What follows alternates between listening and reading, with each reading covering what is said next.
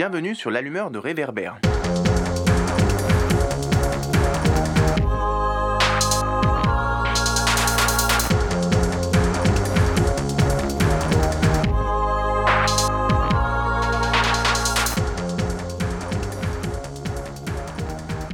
Toutes et à tous. Aujourd'hui, c'est moi, Georges Brites, qui animerai ce nouvel épisode de l'allumeur de réverbère. Dans ce troisième épisode, nous allons aborder un nouveau thème d'une grande importance dans la région du Sahel, à savoir les enjeux écologiques. Désertification, sécheresse de plus en plus récurrente, pollution des sols autour des activités minières nombreuses dans la région, surexploitation des ressources de pêche, etc., etc. Les enjeux sont nombreux et n'ont pas que des impacts environnementaux puisqu'ils créent des tensions politiques et sociales sur l'accès aux ressources, déstabilisent des pans entiers de la société et font naître des conflits où interviennent une multitude d'acteurs et le conflit au Nord Mali par exemple depuis 2012 n'est pas complètement déconnecté des questions environnementales ou énergétiques. Nous nous sommes rendus pour cela à Nouakchott, la capitale de la Mauritanie, et le 24 janvier dernier, nous avons interrogé deux militants écologistes, Bamba Samori Souedati, qui est à l'initiative d'un espace vert dédié à la reproduction et à la sauvegarde d'une espèce protégée de tortues à Nouakchott, et Maïmouna Salek, qui est aussi journaliste. Je vous laisse avec eux en espérant qu'ils vous donneront les clés de compréhension nécessaires sur cette thématique. Très bonne écoute.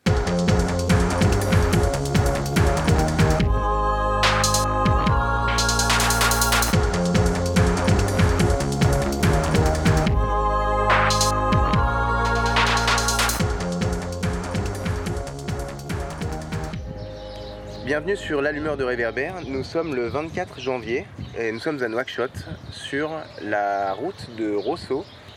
Alors aujourd'hui, nous avons choisi d'aborder un nouveau sujet qui porte sur les questions environnementales dans un pays, la Mauritanie, qui est assez emblématique des problématiques environnementales dans le Sahel, avec des enjeux comme la désertification, l'accès à l'eau, l'extraction des matières premières ou encore la pollution des sols. Donc pour aborder tous ces sujets, nous avons invité, alors je peux même pas dire deux personnes, je vais vraiment dire deux personnages. D'abord Maïmouna Salek, journaliste et militante écologiste, si je peux te décrire Absolument, comme ça, absolument. euh, qui joue régulièrement un rôle de lanceuse d'alerte sur euh, beaucoup de sujets liés à l'environnement. Euh, donc l'orpaillage, la spéculation foncière sur, euh, Très sur, les zones, sur surtout. les zones vertes. Alors, et, et celui qui vient d'intervenir, donc c'est Bamba euh, Samori euh, Souedati, qui euh, donc euh, qu'on a invité euh, au titre aussi d'une initiative qu'il a depuis plusieurs années au bénéfice d'une espèce animale, qui sont les tortues, donc euh, dont on va parler aujourd'hui aussi. Déjà bonjour tous les deux. Bonjour. Bonjour. Je me tourne d'abord vers, euh, vers Bamba. Bamba, est-ce que euh, déjà tu peux nous dire pour euh, commencer euh, où est-ce qu'on est et en même temps euh, de nous décrire où est-ce qu'on est? Du coup, en profiter pour euh, nous expliquer un peu euh, ton initiative euh, sur cet espace.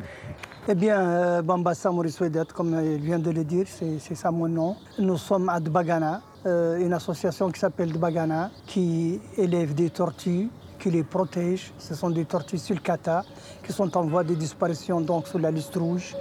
Et nous, les protégeons. Hmm. La liste rouge de l'UCN. Oui, de l'UCN, évidemment.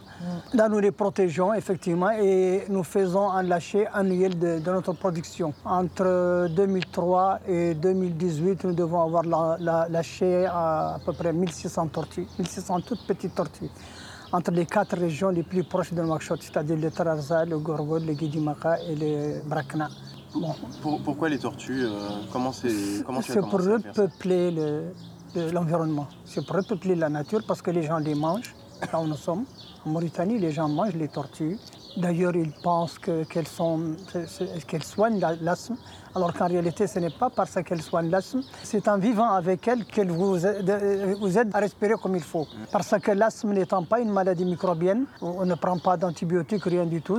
La tortue vous nettoie l'air, vous respirez comme il faut, et là, c'est- fini, vous n'avez plus l'asthme. Mais si vous n'êtes pas avec des tortues, alors là, c'est autre chose. La, la nature est peut-être... Ça, ça, je ne le- savais pas, alors le- que je viens Ah bon? Souvent ici. Je n'ai jamais su ça.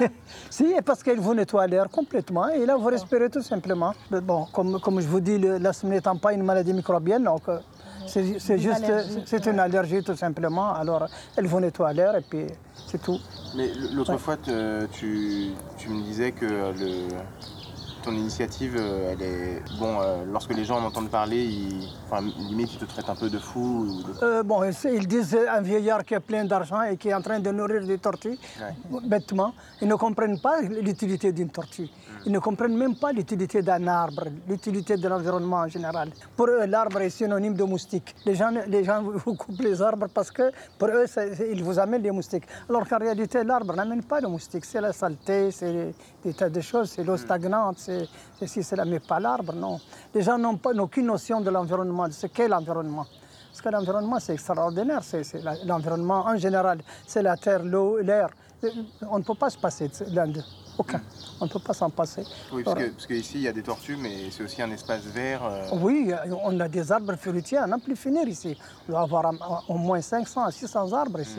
Maïmouna, qu'est-ce que ça t'inspire en fait l'initiative de Bamba et les réactions que ça suscite aussi Alors, euh, non, c'est. euh, moi, j'ai trouvé, euh, la première fois que j'ai entendu parler de cet espace, j'ai trouvé que c'était vraiment une idée géniale. Dommage que ce soit vraiment un privé dépourvu de moyens. C'est-à-dire, il n'est pas subventionné, aucune collectivité locale, ni régionale, ni l'État, ni une administration ne l'appuie dans ce qu'il fait, alors que c'est d'un intérêt public, d'un intérêt général. Il fait de la sensibilisation, il fait de l'éducation environnementale. Euh, les écoles viennent ici. Donc vraiment, moi, à chaque fois que je peux, euh, j'essaie d'organiser avec des lycéens, des collégiens, des visites ici pour voir. Parce qu'en fait, euh, c'est le seul qui... Mais il, il parle mieux quand il y a des enfants à côté. Voilà, il Ouais. explique mieux quand il a un public. Devant un micro, euh, C'est voilà, c'est c'est- pas c'est son pas la dada. même chose, c'est pas la Voilà, même chose, non? Voilà, exactement. Alors sa passion, c'est dire- justement Il faut ça. se dire qu'il y a des enfants qui nous écoutent ici. Voilà. Alors, sa passion, c'est, ce sont ces arbres. Mm. Ces arbres, ces es- cet espace vert et en plus les tortues. Il en parle d'une façon extraordinaire. Donc, il a été choqué parce que les Mauritaniens mangent les tortues. C'est une espèce en voie de disparition. Ça demande beaucoup de temps et d'efforts pour avoir une, une- une population de tortues. Et c'est vrai que leur, leur intérêt est extrêmement important. On a besoin de, de- voilà, de, de personnes comme lui. On a besoin d'espaces comme ici. Et je trouve que ce qu'il fait, euh, et qu'il fait depuis- déjà depuis très très longtemps, c'est quelque chose d'extraordinaire. 98. Voilà, donc depuis euh, 98, ça fait combien d'années? Ça fait. euh, Ça fait une vingtaine d'années, 21 ans. voilà. Donc, euh, si on peut l'aider et, multiplier ce genre d'actions, d'activités, et que ce soit vraiment pris en charge dans les politiques publiques, je, je trouve que c'est. Oui, parce que c'est pas, c'est pas seulement. euh, elle ne s'intéresse pas à la question, c'est que quand, tu, quand en Bamba, tu les, tu les interpelles parce que, par exemple, à côté de l'espace, il y a des garagistes qui laissent couler, qui polluent les sols, etc. En fait, tu n'as pas de soutien, en fait. De, des. Non, non, au contraire, ben, j'ai- pu euh, soutirer une lettre au ministère de l'Intérieur à deux reprises, avec deux ministres, avec Ouli Boili la, la première fois, la deuxième fois, avec Ouli Ouli Mohamed Rere. Et ça n'a jamais abouti. Ils ont ordonné d'enlever tout ça, mais d'ailleurs- d'ailleurs, l'un des wali, euh, les, des derniers wali qui ont été nommés ici, m'a dit pourquoi est-ce que ceci n'a pas été exécuté? Il dit ce n'est pas à moi qu'il faut poser la question, c'est à Ouais, l'administration qu'il faut poser la question. Moi, j'ai suivi ce, ce courrier-là jusqu'à ce que je l'ai- l'ai pris. Je vous l'amène, alors exécuté. Ou... Il m'a dit non, on va voir, on va essayer, mais ils n'ont jamais exécuté. Mais c'est- drôle, Maïmouna, que tu aies dit, de il explique, en en fait, Bamba, il explique même mieux devant les enfants, c'est que il y a une fois, on était venu l'année dernière avec, euh, il y avait des adultes et des enfants dans un groupe, et je me rappelle qu'après, il y a une des mamans qui est venue me dire, mais pourquoi il élève des tortues, pourquoi il les mange pas? Et en fait, alors, alors que ces enfants avaient très bien compris, en fait, hein, mais c'est l'adulte qui n'avait pas compris, en fait. C'est pas la même chose parce que les enfants, ils sont encore petits, ils n'ont ils n'ont pas encore euh, cette idée-là bien inculquée en tête. Tandis que la femme, la vieille femme, c'est fini. De père en fils, elle mangeait des tortues et puis c'est pas la même chose. Pour elle, c'est pas facile de- de- d'arrêter de, manger des tortues. Si tu, tu lui expliques qu'elle n'accepterait jamais, il va te dire non, c'est de la bonne viande, c'est ceci, c'est cela. Ça soigne des maladies. Ça soigne le l'asthme. Elle, va te- elle va te dire d'ailleurs à quoi elle sert, la tortue. Autant la manger. Alors euh, là, je me tourne vers, euh, vers Maïmouna. Donc, euh, toi, tu es journaliste euh, et active depuis longtemps sur les questions environnementales. Donc, il me semble que tu as participé à plusieurs COP Oui, et, à, et à absolument. des événements internationaux comme ça sur- à l'étranger sur les questions environnementales ou climatiques. tu as dénoncé plusieurs fois des, enfin, ce que moi je qualifie de violences écologiques à- en Mauritanie, telles que des- la dégradation de la grande palmeraie du 5e qui est à Nouakchott. mhm. D'ailleurs, j'ai vu que tu as publié quelque chose. Oui, je rappelle parce que j'ai rencontré hier le maire de Sapra. Il a promis de se saisir du dossier parce qu'il avait reçu des informations comme quoi qu'il n'y avait rien à faire, que c'est- que- C'était perdu, que perdu, que, que la palmeraie appartenait à des promoteurs privés. Je lui ai dit que non, il y avait un, conflit. Mm. Il y a les cultivateurs, euh, donc les anciens propriétaire qui était toujours là, qui voulait faire revivre la palmeraie, continuer à cultiver des fruits et des légumes Mm. et les vendre comme avant, vivre de, de- de Vivre ça. de cela, oui. Et euh, en face, on a des promoteurs qui attendent que- qu'ils se, voilà, qu'ils meurent en fait, les vieux qui sont là-bas, qui Ouais. les résistants, pour s'accaparer des terres pour faire des projets immobiliers. Et j'ai relancé donc euh, le, le reportage et la pétition euh, pour qu'ils s'en ressaisissent des dossiers. Mm. Il a promis de, de- de prendre les, les choses en main. Et donc on va, Inch'Allah, euh, euh, les temps sont favorables, il y a une ouverture politique, beaucoup d'espoir. On a une ministre aussi qui connaît très bien les dossiers, qui était... euh, Et qui veut faisait- travailler aussi. Qui faisait partie de, de- de nos premiers engagés euh, environnementaux en Mauritanie. Elle a beaucoup travaillé avec la société civile et donc elle est très sensible à ce dossier. Donc euh, la présidente de la région de Nouakchott aussi, qui est une environnemental- euh, environnementalienne, mais aussi elle avait une casquette environnementaliste parce qu'on a travaillé ensemble au club des amis de. C'est la seule qui m'a déjà rendu visite parmi tous les maires. Ah non, non, non, elle, elle est spéciale, elle est La spéciale. seule. Elle a été... Je ne dépendais pas d'elle, elle, était à Tabrarzena. Absolument, absolument. Euh, elle, a une, ca- elle a une fibre verte, comme on dit. Ouais, Elle était membre du club des Amis de la Nature, euh, Voilà. au même titre que moi, il y a, il y a très Ouais. longtemps. Donc c'est vraiment une militante et euh, on, je- on a eu l'occasion d'en parler, d'en discuter. Donc ces éléments-là font qu'on a espoir que la palmeraie, euh, qui est vraiment un, un poumon mais extraordinaire, non seulement euh, écologique, mais aussi économique et social, D'accord. historique, parce que ça fait partie aussi, c'est un patrimoine historique Ouais. de, de- la ville. mots, en quelques mots, tu peux expliquer ce que c'est que cette palmeraie dans Nouakchott? Alors la palmeraie de Nouakchott a été créée euh, en 1959, je pense, en même temps que le centre d'épuration de Nouakchott. Ouais. Donc il y avait beaucoup d'eau qui allait être versée euh, euh, et on s'est dit à l'époque, euh, les autorités s'étaient dit ben, il faut créer un, un espace vert pour absorber Cette eau. cette eau qui, euh, qui n'était pas, euh, pos- qui- qui- on ne pouvait pas boire, elle n'avait pas un usage de, de- Ouais. de- humaine, mais on- qu'on pouvait utiliser justement pour l'agriculture, pour le potager. Et euh, à l'époque, euh, les autorités avaient fait, avaient fait venir à Nouakchott, parce que Nouakchott était inhabité, euh, des agriculteurs et des cultivateurs, aussi bien du fleuve que du Tagant et de l'Adrar. C'était les rares endroits, endroits où il y avait des populations qui, savaient, qui avaient ce savoir-faire. Et, et il y avait, ils avaient développé, mais vraiment c'était très bien aménagé. Il y avait des allées, il y avait des espaces pour les fruits, des beau. espaces pour les légumes, des espaces pour les dattes, pour les palmiers dattiers. Mhm. Et, euh, et ces palmiers dattiers sont toujours là. Et c'est vrai que tout ce qui est légumes et fruits oui. a été détruit, a été saboté. C'est pas, c'était fait exprès parce que euh, la- la- le centre d'épuration qui continue à fonctionner, il, il y a juste besoin de, d'en- d'entretien. Les canalisations sont toujours là, le goutte à goutte est toujours là. Vraiment, toutes les machines, on a, on a visité, on a visité avec un- des professionnels, même ceux qui le faisaient euh, fonctionner. Le seul problème, c'est qu'on a commencé à ramener des eaux qui ne sont pas des eaux de la- du réseau d'assainissement, c'est-à-dire de l'eau douce, mais de l'eau salée Ouais. que, qui stagne Ah. dans les rues et euh, elles ça a et- gâté donc voilà, c'est ça. Voilà, ça a Ça complètement tuer tué les- d'ailleurs. ça a tué les sols et tout ce qui était aussi euh, euh, traitement biologique, donc pour tuer les. euh, Ça Mhm. a été arrêté aussi, donc ce traitement. Et voilà, donc il suffit vraiment d'une volonté politique et d'un peu d'investissement pour que ça redémarre. Ouais, parce que, Et les parce que promoteurs. quand on se promène dedans, il Ouais. y, a- il y a quelques personnes qui cultivent hors sol. Oui, Mais absolument. euh, à part ça, on dit aux gens, euh, allez pas là-bas la nuit tombée, c'est un repère de bandits. Ah bah oui, oui, et- ça c'est fait exprès. Donc euh, il y a des incendies qui sont régulièrement provoqués. Crac, euh, crac, euh, les bandits sont laissés là-bas. C'est vraiment un no man's land. Ouais. euh, qu'il n'y a pas de lumière. à deux pas du centre-ville. Enfin, Ah, vraiment- On est en plein centre-ville. centre. On est en plein C'est centre-ville. entre le Sapra. 5e et la capitale. Voilà, entre Sapra et vraiment, Nouakchott, c'est vraiment Ouais, en plein ouais. cœur de, de Ouais. la ville. C'était vraiment les, les, les- les promoteurs immobiliers qui ont eu, ils, ils se sont dit, ben, voilà, on- n'a qu'à faire venir euh, des légumes et des fruits du Maroc et du Sénégal, maintenant qu'il y a la route, et voilà, et on construit des hôtels ici. C'est vraiment l'endroit idéal pour, euh, pour, pour des projets Tu sais immobiliers. que je suis écœuré, moi, quand je vois des, des, des- des légumes qui viennent de- du Maroc, ou des fruits. Ouais, alors. Alors qu'on a un fleuve comme celui-ci, là. Mais- mais- Imagine-toi on a, on, a, on a un réseau, on a, réseau- on On tout ce problème qu'il faut. On a un problème d'assainissement. Nouakchott a un problème d'assainissement. On va revenir sur, le, sur Ouais. euh, cette question de la palmeraie à Nouakchott, mais euh, juste avant, euh, il me semble qu'il n'y a pas tant de journalistes que ça qui traitent des questions écologiques, climatiques, etc. vrai. Pourquoi tu t'es lancé euh, Parce que je ne suis dé- déjà, je ne suis pas journaliste à la base. base, Donc ouais. voilà, je suis devenue journaliste justement après avoir euh, piqué le virus euh, de la conservation de, environnementaliste. Et je suis devenue journaliste justement parce que j'ai senti qu'il y avait besoin d'éducation et de sensibilisation. Le problème en Mauritanie, c'est un problème comportemental, c'est un problème de mentalité. Euh, nous n'avons pas l'éducation euh, environnementale à l'école.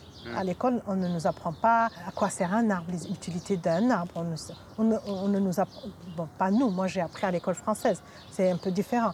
Mais mes enfants n'apprennent pas à l'école euh, l'utilité de l'arbre, euh, tout ce qui est écologie, tout ce qui est environnement. Et donc, ça, ils n'ont pas cette, euh, cette fibre, ils ne comprennent pas l'intérêt de- de- des espèces animales. Ils sont sauvages, ils sont de vrais criminels. Quand on les voit, comment ils traitent les chats, les chiens dans la rue, comment ils traitent les... Tout, tout, les- tout. tout, tout, tout. Donc, tout ça, c'est une culture, c'est une éducation. Donc Ouais. j'ai vu qu'il faut beaucoup de sensibilisation, il faut beaucoup de communication Ouais. autour de ces questions. Et c'est comme ça que je suis de- devenue journaliste j'avais dit tout pour à l'heure toucher le que- plus de, de monde. Que, que- que l'arbre était synonyme de, de, de, de moustique, c'est pas vrai? Oui, c'est des idées reçues, beaucoup d'idées Oh, reçues. oui, voilà. En a fait, des gens en comme fait, ça, ça. a, ça a une explication sociologique. Les premiers arbres que- connus à Nouakchott, parce que c'était vraiment le premier contact avec les populations, ce sont les prosopices qui étaient Eh venus oui, d'ailleurs, qui ont été oui. importés. À euh, Toujounine, oui. Voilà, pour, euh, pour fixer les arbres. Et malheureusement, le prosopice, c'était vraiment pas la bonne idée. C'est pas l'arbre. C'est pas, voilà, c'est pas du tout l'arbre. C'est pas le meilleur arbre, oui. D'abord, il intensifie la désertification parce qu'il pompe tout ce qu'il y a comme eau. Ah, On l'arrose pas, mais lui, il a des racines qui vont chercher l'eau partout.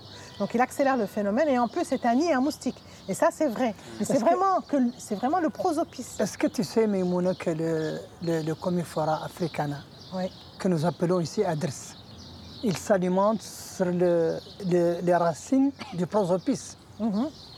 et il le tue. Ah, ça, je ne savais pas. Mais nous, ici, on passe la journée à se curer les dents avec, euh, avec ça. On, les, on tue les comifera africana, on les tue pour, avoir- pour faire des cure-dents, alors qu'ils pouvaient nous, nous aider à tuer les ça. Il y a, ça. Il y a cette absence de connaissance, il y a- on n'a pas il y a cette Oui. absence de savoir-faire. Si on savait ce qu'un arbre, parce qu'un arbre, il soigne, un arbre, là, L'arbre- là, l'arbre la. Toug, par exemple, Ah Toug, oui. avec la société Toug, la Oui. valorisation de cet arbre, qu'avant nos grands-pères, nos ancêtres, ils Mais ça, c'est tout un savoir-faire local on- qu'on n'a pas, on n'a pas, malheureusement, on n'a pas accès à ce savoir, à ces connaissances euh, et qui est en train de disparaître.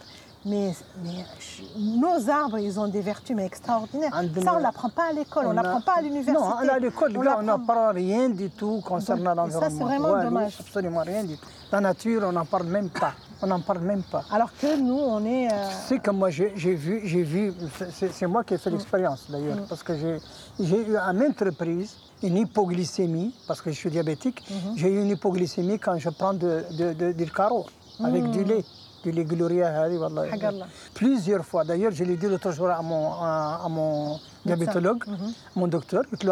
Il ferait des recherches, il n'a qu'à faire des recherches hmm. sur, sur, sur le euh, carreau. C'est extraordinaire. J'ai l'hypoglycémie automatiquement quand je prends du, du, carreau.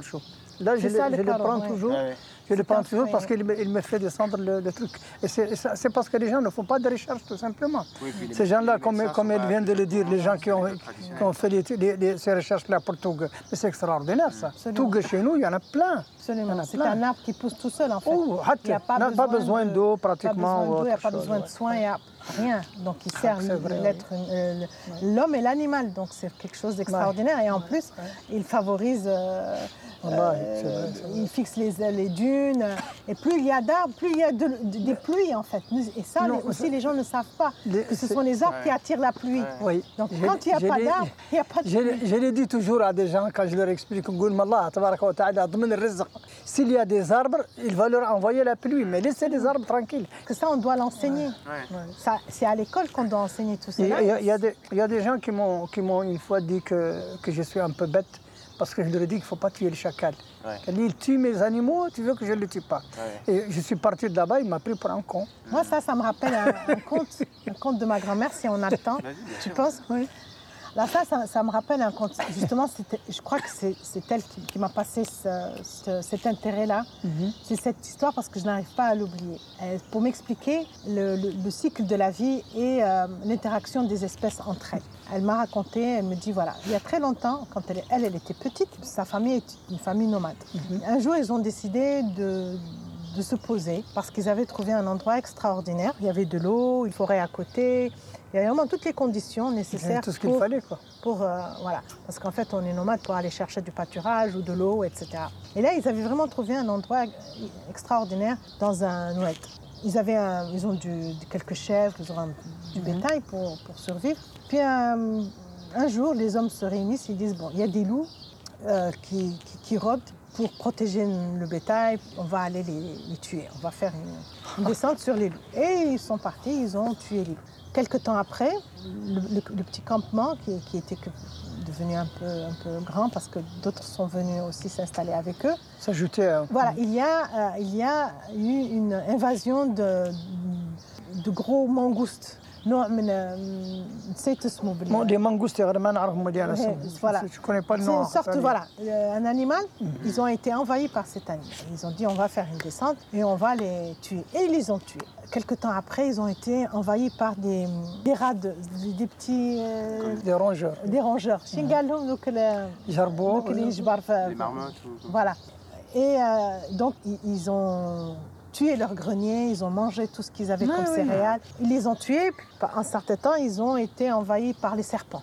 Chaque euh, époque, ils étaient envahis. Ah, Ensuite, les serpents, c'était les cafards. Et un beau jour, donc euh, il y a un vieux, euh, il leur dit arrêtez ce que vous êtes en train de faire. Vous, vous avez commis une première bêtise et vous n'arrêtez pas de, de- de cumuler De continuer, oui. avec les loups que vous avez tués. Vous avez tué ceux qui mangeaient les, man- les- Les les mangoustes. mangoustes. En tuant les mangoustes, vous avez tué les, les serpents. Je crois que c'est eux, ils mangeaient les serpents. Ensuite, les serpents se nourrissaient d'eux. Alors, chaque animal se nourrissait de l'autre. Bien sûr. En tuant C'est celui-là, un circuit, vous êtes une envahi. chaîne- une chaîne alimentaire extraordinaire. Donc, c'est ce que nous sommes en train de faire tous les jours. ouais, ouais. Et ça, si on ne le comp- on n'explique pas euh, aux petits-enfants que nous étions, euh, voilà, on va être les, les- les plus gros prédateurs euh, Ouais, sur, euh, sur des espèces. Tu as lancé, euh, il me semble que c'était l'année dernière, une pétition sur, euh, concernant la palmeraie de Nouakchott. Oui, Euh, j'ai signé. De, Ouais, de ouais. mé- de mémoire, il y avait 500 ou 600 signatures la dernière fois que j'avais vu. 480 hier. Ouais.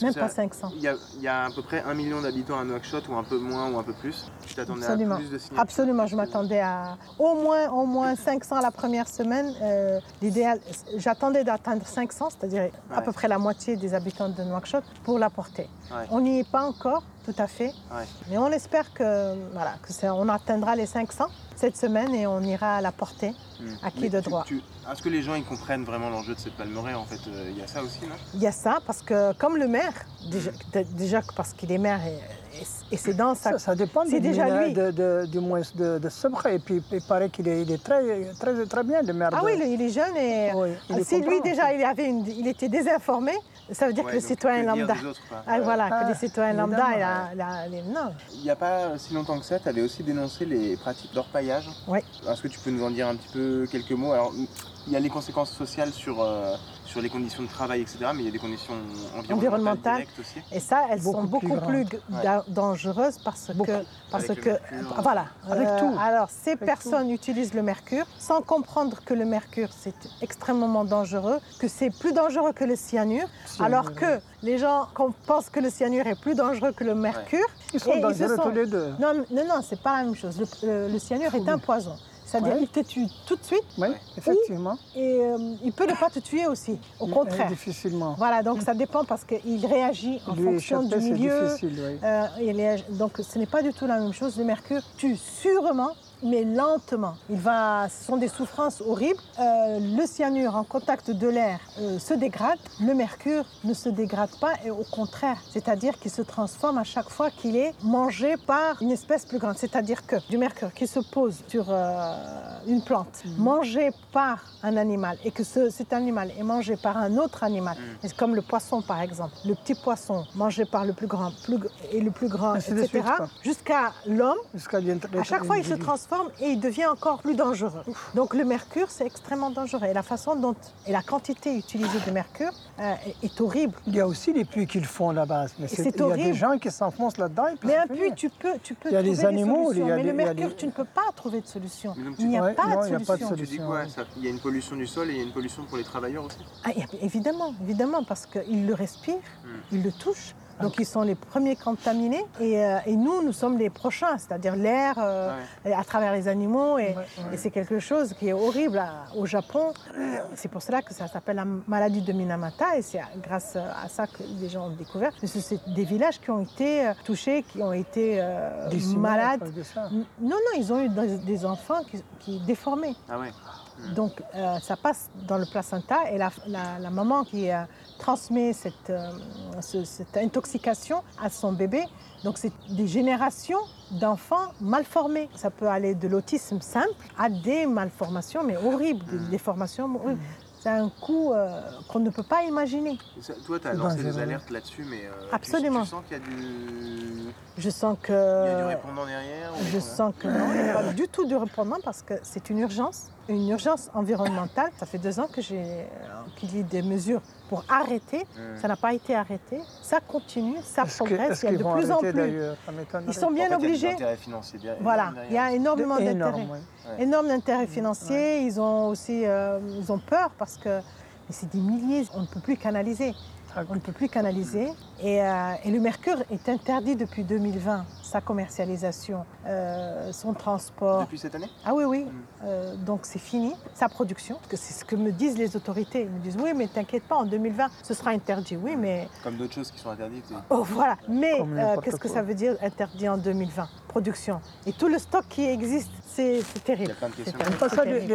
l'huile, en pleine nature comme ça, C'est interdit, mais Ah ouais, interdit. en fait, c'est- euh, Comme je t'ai dit tout à l'heure, j'ai L'utilis- amené des L'usage du mercure, l'usage du mercure est réglementé en Mauritanie. D'ailleurs, tout ce qui est déchets toxiques est réglementé en Mauritanie. C'est-à-dire que celui qui doit utiliser une substance toxique, que ce soit le mécanicien devant chez toi, que ce soit l'orpailleur, il est tenu d'avoir une autorisation pour utiliser cette euh, substance et il doit garantir euh, le recyclage ou le stockage ou euh, l'élimination de son déchet eh, toxique. Mais personne n'est là pour interpeller, personne n'est là pour. Moi, j'ai amené les gens de l'environnement, j'ai amené les gens de, de, la délégation de, l'environnement, je les ai amenés ici. Ils sont venus, ils ont vérifié, ils ont dit de mettre des barils pour stocker le- l'huile usée, mais Bon, En fait, en fait, le ministère- sont bonnes, mais- En fait, le ministère de l'Environnement, lorsqu'on s'adresse à eux, qu'est-ce qu'ils disent? Non, ils disent nous, on n'a pas mission de contrôle. Nous, on a une mission de faire des législations, des lois et une réglementation.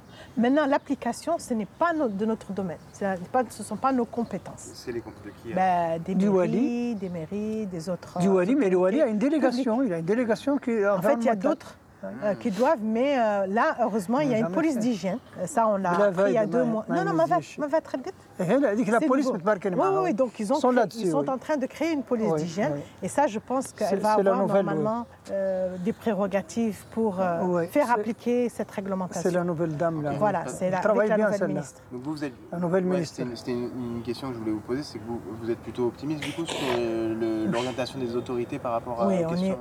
On est très optimiste. Moi, je suis optimiste, oui. Mais on est peut-être les seuls. Hier, par exemple, j'étais... Mais je, je ne suis même pas de nature à être pessimiste, non. oui, oui, j'aime toujours être pessimiste. J'étais Et, optimiste, pas pessimiste. J'étais pas. parce que j'étais avec des, des- avec des, des fonctionnaires de l'administration. Ils m'ont dit euh, le ministre de la Santé et la ministre de l'Environnement vont bientôt démissionner. Comme ça. Ah, Ah, ils sont sûrs de leur fait. Ah oui, oui, ils n'arriveront jamais à appliquer ce- leur bonne volonté, leur bonne décision. Ah. Ils vont se décourager et ils vont démissionner. Mais après, le problème, c'est que là, tout à l'heure, vous disiez les gens euh, les, les gens ne sont pas éduqués déjà dès l'école à ces questions-là. Mm. En fait, c'est pas que le ministère de l'Environnement. Le ministère de l'Éducation, il a un travail à Absolument. faire. En fait, il y a, il y a une, il y a une Absolument. collaboration entre les ministères à faire Absolument. des- sur ces sujets-là. c'est Absolument. Non, tu sais, Absolument. l'é- l'éducation en Mauritanie, pour moi, elle n'existe pratiquement pas. Hmm. Parce que l'enseignant, il n'a même pas le temps de- d'enseigner. Bon, après, il n'y a pas que l'école qui éduque, il y a les médias, il y a les. Évidemment. Il y a des tas de choses, il y a des tas de Il y a choses. l'enseignant- doit être bien payé. Il doit être bien payé Ouais, bien pour sûr. mener à bien sa- la tâche qui lui est confiée. Parce que c'est... Il y a la radio, il y a la télévision, Il y a tout, tout, ça oui. sont des éléments oui. d'éducation. les Ouais. sujets qui sont choisis. enfin, ça- Ouais. Voilà. C'est une responsabilité partagée, c'est une responsabilité citoyenne, surtout dans un pays comme le nôtre. En, en termes, euh, si, si on devait euh, dessiner un petit peu euh, pour des gens qui ne connaissent pas bien la Mauritanie, et et il y, en aura qui écouteront ce podcast, dont ce sera le cas, si vous deviez dessiner un peu les, les- les gros enjeux environnementaux dans ce pays, vous, comment vous les définiriez un petit peu? Alors, la Mauritanie, c'est Bon, un en grand fait, je pense qu'il y pays. en a vraiment plein, plein, plein. Ouais, mais, euh, Oui, la Mauritanie, c'est un grand désert, tellement beau. Euh, avec une population tellement fragile parce qu'elle est fortement dépendante de ses ressources naturelles. Ceux qui habitent sur le littoral sont fortement dépendants de la ressource pêche. Ceux qui sont dans les, euh, au bord du fleuve sont fortement dépendants de la ressource agricole. Les autres Ouais, sont et donc de la pluie Voilà. aussi. évidemment, et les autres sont fortement dépendants de tout ce qui est pâturage, élevage. Donc la ressource en bétail. Donc nous avons besoin de, de respecter notre environnement. Nos administrations ont pris le virage du développement industriel, minier, de façon très sauvage, parce que si on respecte les standards internationaux, si on respecte les normes, si on respecte, on peut faire tout cela. Mais j'ai de fortes doutes parce que déjà ce qu'on voit, avec, déjà avec l'extraction du, du gaz, avec l'exploration du pétrole, avec toutes les campagnes sismiques qu'ils sont en train de faire, avec les études d'évaluation d'impact qui euh, ne respectent pas la recherche scientifique, les cas de BP qui est célèbre, euh, l'étude environnementale menée par BP, ça c'est là avec la polémique. Avec tout cela, moi, ça me donne des, mais vraiment des frissons dans le dos et ça m'inquiète fortement. Avec le- la question de l'orpaillage que vous venez de citer, avec tout ce potentiel, euh, tout le monde se rue dessus, sans se préparer, sans surtout voir où on va, moi, ça m'inquiète beaucoup. Ça m'inquiète vraiment et ça. Le sous-sol en Mauritanie est dangereux. Et Il y, a, il y a beaucoup de minerais. Le- le- par exemple, le, le triangle Mali, Mauritanie, Algérie, Ouais. c'est full, complètement plein de gaz et de pétrole. Et ces gens-là viendront, les Occidentaux seront là, automatique. Il y a rien Mais à ils faire, sont déjà seront là. Mais ils Oui, sont- mais non, mais ils viendront. Tu, tu sais, ce qu'ils sont en train de faire, les G5, c'est c'est des éclaireurs. C'est des Mais ce éclaireurs. phénomène d'orpaillage, il, il est, il est, il est transsaharienne. D'accord, est-ce que- transsahélien. Est-ce que, vous savez que ce, phénomène d'orpaillage, comme elle te dit, là, mais ils sont en train de tuer l'environnement lui-même, la, la terre elle-même. Absolument. Ouais, alors que comme tu dis, euh, c'est comme dans des espaces de biodiversité fragiles aussi, Absolument. euh, en fait, euh, là il y a un enjeu de- de- de- d'existence en fait par rapport Évidemment, à la nature. en fait. évidemment, évidemment, on remet tout en cause, on remet tout, en, tout, tout, tout le système économique qui existe et qui On n'a est viable pour ça. dire demain on va être comme Dubaï. Non, on ne sera pas comme Dubaï. Et ça, c'est moi je n'y crois pas du tout parce que on n'a pas les outils, on n'a pas les éléments qu'il faut, c'est-à-dire une bonne gouvernance. La Mauritanie est extrêmement riche en ressources, mais on n'a jamais bénéficié, le citoyen n'a jamais bénéficié de ça avec tout ce, tout ce que vous voyez comme pauvreté. Impensable. Vous pensez qu'avec ces nouvelles richesses, ça va changer quelque chose? Et ceux qui ont été riches vont être beaucoup plus riches et les autres vont, Oui, vont ça- être beaucoup ça- plus ça- pauvres. Ça ne change pas le système social. Non, qui est- non, qui est inégalitaire pas du tout. euh, c'est- le système social qui crée, crée tous les problèmes. Alors les pêcheurs n'auront plus du tout de poissons. Ouais. Avec tout ce qui se passe sur le littoral, il n'y aura plus du tout de poissons. Ceux qui vivent de leur cheptel, il n'y aura plus de cheptel parce Mm. qu'avec tout ce que vous voyez comme euh, chantier minier, Mm. et voilà, donc... euh, Parce que là, là les, les- les trois enjeux que tu as la question de la pêche sur le littoral, le bétail euh, et, euh, l'agriculture, en fait, si on regarde ce qui se passe depuis des années, euh, il y a des concessions euh, de pêche qui sont données pour de la pêche industrielle avec, En avec, plus, avec du, en comment est-ce qu'on dit du comment est-ce qu'on dit euh, du La pêche de fond La pêche de fond, ouais, Oui. qui, qui, euh, qui détruit complètement, complètement l'écosystème. avec les, les- avec les mailles des filets Ouais, qu'ils ouais, utilisent. ils ils prennent tout et n'importe Ils En quoi. prennent plus. tout, n'importe euh, quoi. La- l'agriculture- surveillance. L'agriculture, la zone du fleuve est sous-valorisée. Et, Absolument. et- et le bétail, en fait, avec la désertification, on a des sécheresses euh, de plus en plus régulières. Donc, en fait, on a l'impression que tous les Ouais. indicateurs sont plutôt au rouge. Quoi, en Non, fait. moi, moi- moi, je trouve qu'ils sont au rouge. Euh, maintenant, on a espoir parce qu'il y a une, euh, un changement politique. J'espère, j'espère qu'il y a un changement de politique. Une... À confirmer, quoi. Voilà, euh, on va voir que le, di- le discours est beau. Mm. Maintenant, on va voir les actes. Mm. Est-ce que les actes vont suivre le discours? Et voilà, sinon, euh, ce sera sauf qui peut. Tout, tout à l'heure, euh, quand on parlait de l'orpaillage, vous, vous parliez tous les deux de- du, du fait que euh, bah, des intérêts financiers aussi qu'il y a derrière. Dans d'autres pays, euh, il y a- on entend qu'il y a, des, il y a des, des activistes ou des militants écologistes qui se font assassiner euh, pour euh, leur, leur Bien combat. sûr, bien sûr. Est-ce qu'on en est là ici? Est-ce qu'on pourrait en arriver à ce que des enjeux financiers soient tellement remis en question par, le, par la destruction de la biodiversité qu'en fait on en vient à de la C'est ce qui se fait? passe actuellement de l'autre côté, dans le nord Mali. C'est ce qui se- Il y a des gens qui sont tués uniquement à cause de ça. Parce qu'ils ne veulent pas de ces gens-là ici, euh, de l'autre côté. Ils veulent pas qu'on vienne exploiter les Non, ils ne veulent pas du tout. Mais ima- imagine-toi, par exemple, euh, il, y a, il y a à peu près 20, euh, 2400 et quelques tonnes de- d'or euh, dans les réserves françaises. Alors qu'il n'y a pas une seule, une seule mine d'or en France. Ouais. Au Mali, 860 mines. Il n'y a pas un kilo d'or. Bah, Qu'est-ce qu'ils viennent chercher les Français? Ouais, bien sûr. Mais c'est évident. Ils, sont- En- ils sont train de livrer, délivrer des motos à Daesh sur le sol malien. Hmm. En tout cas, c'est sûr que derrière les conflits, il y a des enjeux d'environnement aussi. Euh, dans le, sur le triangle Mauritanie, Mali, Algérie, c'est ce, qui, se passe. Moi, je n'ai pas peur de. de, de, c'est pas que je n'ai pas peur. Je ne pense pas que les, les, lanceurs d'alerte vont, vont seront les premiers à être. Euh, hmm. euh, qui sont en danger. Moi, je pense qu'il y aura il y a un potentiel de conflit. Il y a une source de conflit qui va qui est en train de couver, du feu qui est en train de couver. Pour d'autres euh, d'autres, euh, raisons, dans la, dans la- surtout dans la région de Chami, euh, des confrontations. Moi, je suis sûre qu'un jour, euh, ce sera le. Quelqu'un prendra le fusil pour défendre une source d'eau Ouais. qu'il a. Chaque jour, on a des manifestations devant le Wali pour dire que. euh, parce qu'il y a beaucoup de, des petites mines, de- des, Donc- des autorisations pour donc, donc Chami, l'ouverture. Qui, est une- qui est une ville. Voilà, minière. Une minière. nouvelle, Voilà, une nouvelle mine, une nouvelle ville. Ouais, ouais. Donc, euh, à côté de Taziest, il y a beaucoup de licences pour l'installation d'usines qu'on appelle les petites mines. Hmm. Ah, d'usines de transformation Ah de l'or. ouais. Et les populations autochtones refusent. Elles disent non, basta, c'est fini, on n'en veut pas. Parce qu'elles utilisent du cyanure, justement. Et les gens ne comprennent pas que, déjà, le, avec le mercure qu'il y a, Ouais. qui est beaucoup plus dangereux, mais euh, la, la- la zone est, est sous haute tension. Je suis sûre que euh, ceux qui sont venus de très loin, comme euh, Bombodi, et ce, ce sont des, des Mauritaniens, des fois, qui viennent du nord, de Ben, l'est, de- oui. ou qui viennent du Ghana, ou des, des Mauritaniens qui qui travaillaient en Afrique, euh, Mhm. qui sont rentrés, qui ont qui ont vendu tout ce qu'ils avaient pour venir investir là. Et les populations autochtones qui disent mais non, euh, sortez, foutez-nous le, le camp, laissez-nous vivre. Mhm. On a de l'eau euh, qu'on boit, on a du bétail, on a besoin de... et Vous venez nous polluer, mais ce sera le conflit de demain si les, si les D'ailleurs, il y a un autorités... troupeau de, de- de chameaux qui est mort il n'y a pas Il y a longtemps. souvent, il y a souvent, il y a souvent, il y a souvent de ce genre 7 de... ou 8 chameaux qui étaient morts à cause de ça. Il y a coup. souvent ce genre de petits incidents et ça alimente et les autorités ne, ne sont pas intervenues. Il y a une question que je voulais vous poser un peu, euh, mais du coup je vais la, je vais, enfin je voulais la poser un peu après, mais je vais l'anticiper un peu.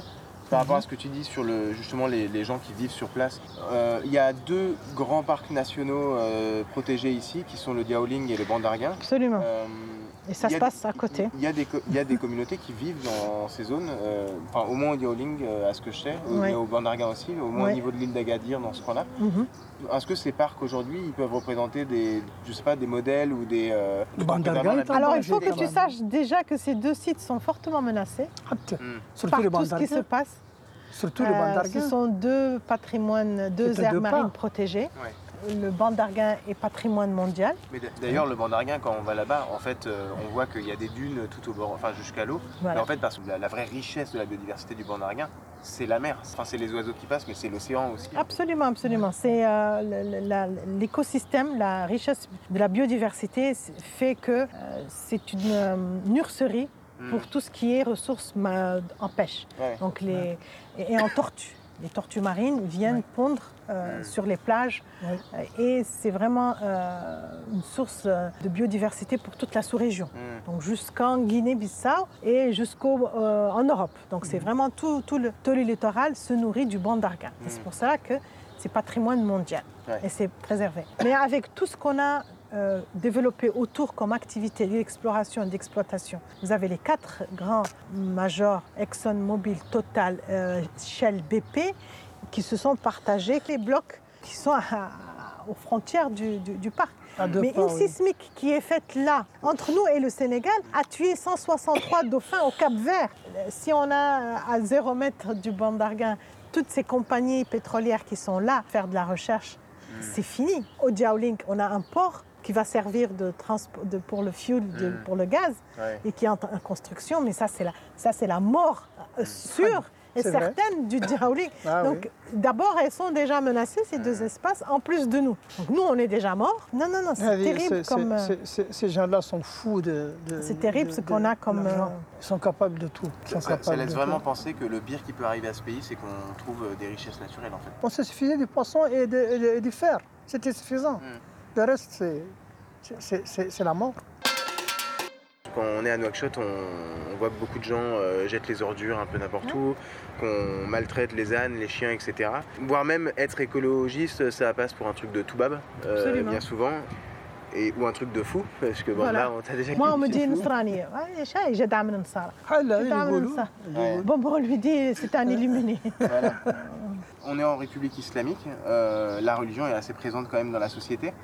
C'est pas un sujet qui est absent de- des textes religieux. Moi par exemple, on m'avait raconté un hadith, alors je me, me rappelle que dans les grandes lignes, mais, mais où il me semble que c'était quelqu'un qui surchargeait un dromadaire et, et je sais plus c'était euh, le, le prophète ou un de ses compagnons qui lui disait, euh, enfin en, en gros, qui lui comprendre qu'il fallait pas le surcharger, qu'en fait c'était c'était c'était un peu une image pour dire il faut pas maltraiter la nature, il Absolument. faut respecter la nature. Tu sais, même dans la façon dont on égorge un, un animal, on est obligé de l'égorger pour parce qu'on a besoin de, de le manger. Mm. Même dans cette façon, dans notre religion, et ça, très peu, de- on, ne, on ne le dit même pas, on ne l'apprend même pas aux, aux- aux gamins, il faut lui bander les yeux, il ne faut pas qu'il voit, faut pas qu'il voit le couteau arriver, et il faut que le couteau soit très bien, euh, Bien affûté. bien Pour affûté pas faire durer pour la ne pas souffrance. la souffrance. Il faut que ça soit rapide et il faut euh, rassurer la, la bête. Il faut vraiment pas qu'elle. Mais, mais du Mais coup, c'est un peu paradoxal. C'est que- paradoxal parce que cet aspect de la religion est complètement occulté chez nous. En rahma, la miséricorde,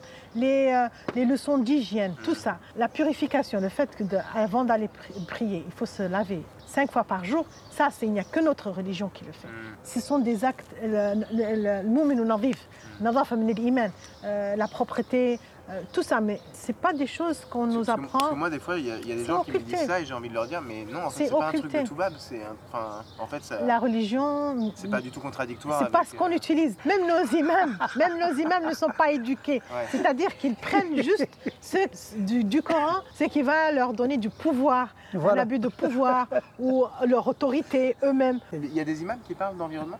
Quand j'avais euh, ça. quand j'avais créé Hein le, le village de la biodiversité, parce que je sais que changer de mentalité, faire de la sensibilisation, il faut passer par le culturel. Et notre culture, c'est la religion. J'avais passé un, un partenariat avec une association qui a été fermée d'ailleurs, qui s'appelle Mustaqbal. C'est Cheikh Ouled Dado. Dado qui est un grand... Euh, Dado. qui est un grand savant qui est écouté. C'est un professeur dans les universités au, euh, à Qatar, aux Émirats, aux États-Unis. Il est très jeune. Euh, je le connaissais personnellement. Son association était là à Aravat. Et je discutais avec lui de beaucoup de choses. Et je lui avais dit, j'ai besoin d'avoir une conférence par mois pour que les gens comprennent l'islam en l'appliquant sur les- tout ce qui est aspect citoyen et environnemental. Il me dit mais je t'en fais des livres, Mm. je t'en fais des livres.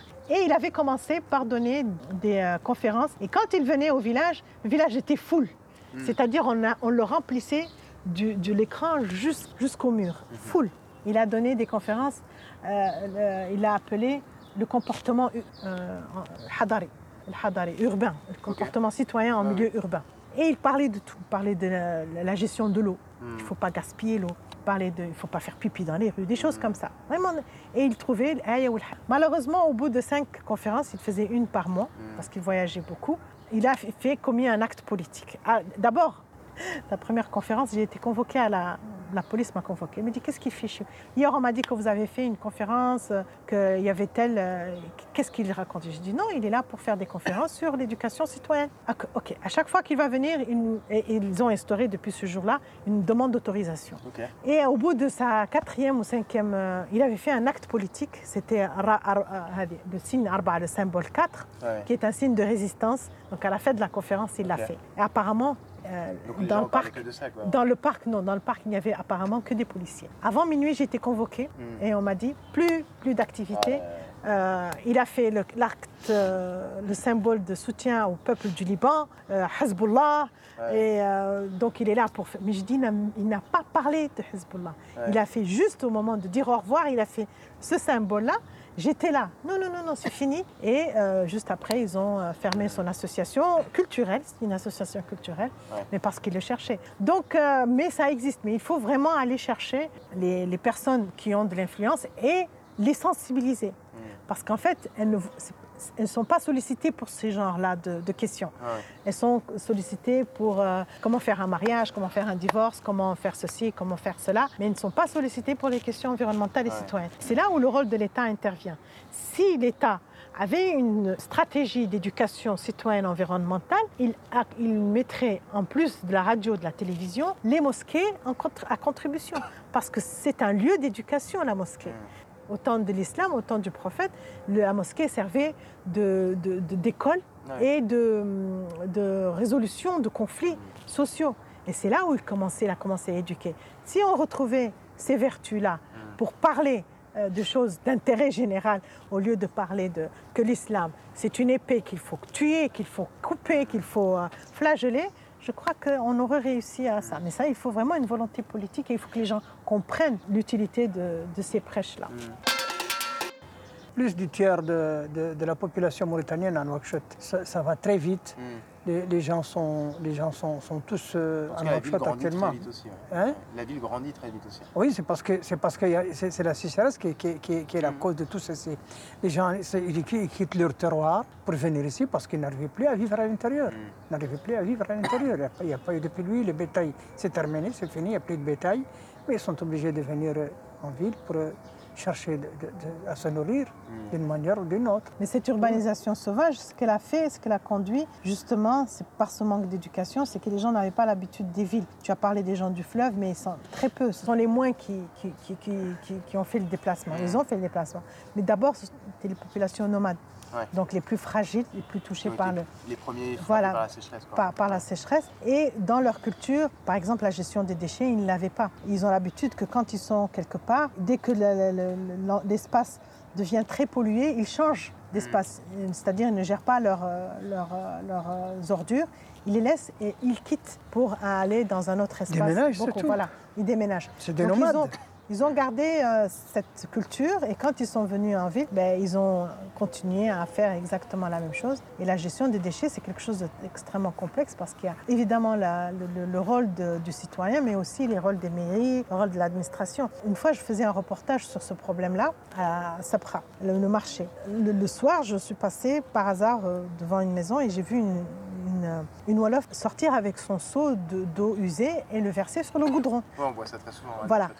Alors je, l'ai- je- je viens, je la salue, je l'interpelle, je commence à lui poser. Mais j'avais vraiment l'impression que c'était un acte de résistance qu'elle était en train de faire. Je lui ai dit, mais pourquoi tu verses cette eau sale au milieu du goudron en fait? Elle même pas devant chez elle, ni... Non, non, elle est allée au milieu du goudron, elle l'a versé. Elle dit oui, parce que si je verse dans ma maison, euh, au bout de deux jours, je serai obligée d'amener un camion d'assainissement. Je n'ai pas euh, le système d'assainissement comme au Sénégal. Ici, il n'y a pas de, système d'assaini- d'assainissement. Je suis obligée tous les deux jours parce que j'ai un petit euh, puits perdu. En plus, euh, je n'ai pas un service de ramassage de, poubelles. Donc, je ne sais pas où mettre ma poubelle, ben je la mets au milieu de la chaussée. Si je la mets au milieu de la chaussée, euh, ils seront bien obligés de venir la prendre. Ouais. Parce que si je la mets devant chez moi, elle va pourrir. Je ne sais Ils pas où mettre la poubelle. Il n'y a pas de conteneur, il n'y a pas de contenant. Et s'il y a un conteneur, il va se remplir, mais personne ne viendra. Mais ça, il y a quelques années quand même. Donc, c'est vrai qu'on on- on dit, oui, on a des citoyens qui ne sont pas éduqués, mais il y a aussi euh, toute une gestion absente des déchets. Si on ne donne pas de conteneur, on n'a pas un réseau d'assainissement, après, euh, dire aux citoyens, euh, avalez vos déchets, euh, c'est facile. Bien Donc, c'est une, une responsabilité partagée aussi. Est-ce que vous avez un, un dernier message, un cri du cœur que vous voulez euh, passer, une information un peu- Ah, moi, je vais dire avant de donner la parole. Bon, moi, je- c'est vrai que j'ai beaucoup parlé. Bon, bah, tu, tu as raison, je parle trop à part. Je- je- je- c'est maintenant que je m'en rends compte. oui, je me suis toujours dit. bavard. Euh, nom de Dieu, je- je- j'ai envie de leur dire, mais pensez à vos enfants. Qu'est-ce que vous allez leur laisser comme héritage? Vous allez, euh, oui, vous allez dire, oui, on va leur laisser beaucoup d'argent, mais si avec beaucoup d'argent, ils n'ont pas un endroit propre, sain, de l'eau potable, de l'air euh, respirable, Pur. ils- ils- où est-ce qu'ils vont aller? Ils ne peuvent pas aller vivre ailleurs. C'est ici qu'ils sont obligés de vivre ici sur ces terres. Ils ne peuvent pas, on ne peut pas dire, oui, on va aller acheter un appartement en Espagne euh, ou en- au, Maroc ou aux États-Unis, on va vivre là-bas. Non, c'est pas comme ça qu'il faut réfléchir. Parce qu'un jour, j'étais euh, au lycée français, je parlais aux, aux élèves et puis j'ai entendu l'un des gamins dire Oui, mais on va aller vivre au Maroc. Oui, mais toi, tu vas aller vivre au Maroc. Mais et les autres qui n'ont pas les moyens d'aller Ouais. vivre au Maroc? Et si toi, tu peux. Mais est-ce que tes enfants pourront aller vivre? Et Les petits-enfants, qu'est-ce qu'on va leur laisser? Qu'est-ce qu'on est en train de faire? Et, Il faudrait qu'on se pose un peu et qu'on réfléchisse ensemble à, à ces questions-là. En fait, euh, quand on aime son pays, la perspective, c'est pas de le quitter si on l'a dégradé. c'est de le sauvegarder. Oui, c'est la bonne Et- question. Est-ce qu'on aime vraiment ce Ouais, en pays? fait, c'est ça. Voilà. En fait, les gens qui ont, qui ont les- la marge pour euh, les moyens de, de, de sauver la biodiversité, etc., en fait, quel, quel amour ils ont pour ce pays, en fait, ça pose des questions aussi. Il n'y a pas d'amour pour ce pays. Parmi les, citoyens mauritaniens, ils ont un amour pour l'argent, mais pas pour le pays. Ça, c'est moi qui te le dis. Aucun d'eux ne pense au futur de la Mauritanie. Aucun d'eux ne Bon, pense pas à ses petits-enfants. toi et moi, on pense quand même à... Oui, bon, mais quand, on, quand je dis tous, quand hein. je dis tous, euh, quand Voilà. je dis tous, il y a toujours une exception. Quelques exceptions, Pour que- pour- heureusement. pour- comme elle te dit, les prêches qu'ils font ici. Ouais, ouais. Ils font la prêche pour que le Ghazouani soit élu, ou pour qu'Aziz soit élu. Non, ne faites pas cette prêche-là. Faites plutôt une prêche pour défendre ce pays, pour le nettoyer, pour faire un assainissement, pour faire éduquer les enfants. C'est ça la bonne prêche. Mais ces gens-là ne font pas de prêche pour ce genre de choses. Ils ne le font pas. Pour cela que je te dis n'y a pas de musulmans en Mauritanie. Tu comprends C'était en quelle année quand le, Gide s'est suicidé pour un million de francs CFA Il s'est suicidé à Rosso. Après un contrôle, il y avait un trou d'un million de, de- de- de francs CFA, 200 000 ouïas dans le temps.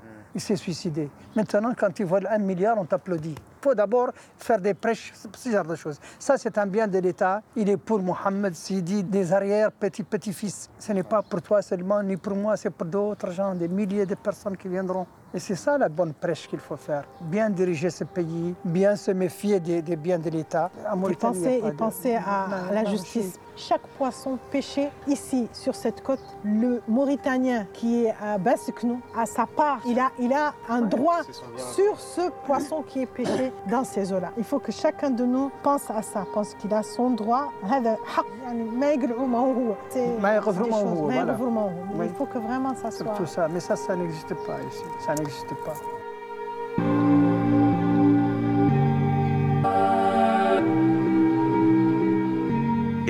Du monde voudront bien se donner la main pour faire de notre planète un joli petit poisson. Et l'on lira dans le manuel de géographie que la Terre est un poisson tournant autour de lui-même en 24 heures et en 365 jours un quart autour du Soleil. Et un beau jour, à force de tourner autour du Soleil, le poisson finira par rôtir. Et tous les crèves la fin du monde, tous les damnés de la Terre, tous les va-nu-pieds, tous ceux qui ne peuvent pas chanter We Are the World, tous ceux qui n'ont inventé ni la bombe atomique ni Coca-Cola, tous se mettront à manger. Et après deux ou trois révolutions autour du soleil, du poisson, il ne restera plus que les arêtes. Habib Ould Marfoud, journaliste mauritanien décédé en 2001 et auteur des Mauritanides, publié dans le cinquième numéro de Mauritanie demain, septembre 1991. On arrive au terme de cet épisode. On remercie Maimouna et Bamba et on leur souhaite du courage pour la suite et dans leur combat pour la préservation et le respect de la nature. On remercie également Alia Abbas, journaliste indépendante, qui nous a accompagnés sur tous les entretiens réalisés cette année 2020 en Mauritanie et nous appuie notamment sur la technique. On espère que le sujet vous a intéressé. N'hésitez pas à le partager si c'est le cas et si vous connaissez des gens que ça peut intéresser. À bientôt et gardons nos lanternes allumées.